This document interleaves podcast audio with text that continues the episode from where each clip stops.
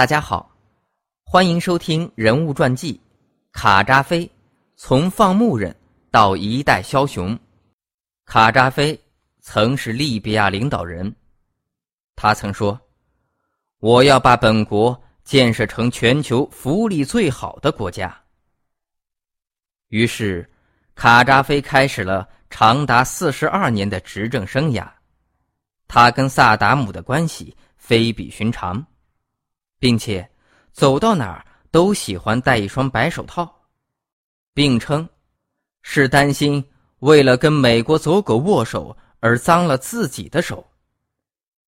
卡扎菲对西方列强一直是强硬的态度，公然叫板英美，而没有清楚自己的身份，终究是一个小国。萨达姆的前车之鉴历历在目，没有时刻准备着。最后被反动派推翻。卡扎菲最后在一个下水道被捕，当被武装人员发现时，大喊“不要开枪，不要开枪”。卡扎菲被捕时，武装人员疯狂的呐喊，一边欢呼一边虐待。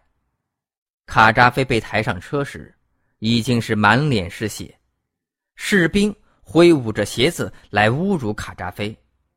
这在阿拉伯世界是一种极大的侮辱。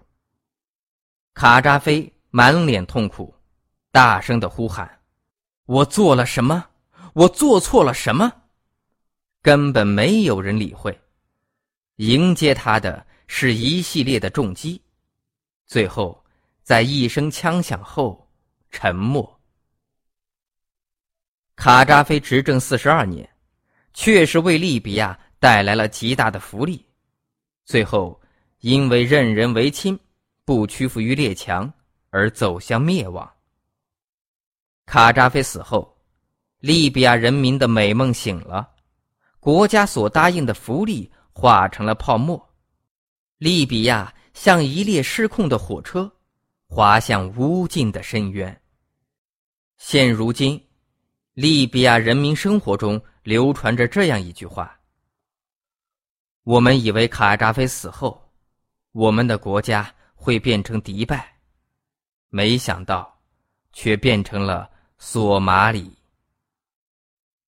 感谢您的支持和收听。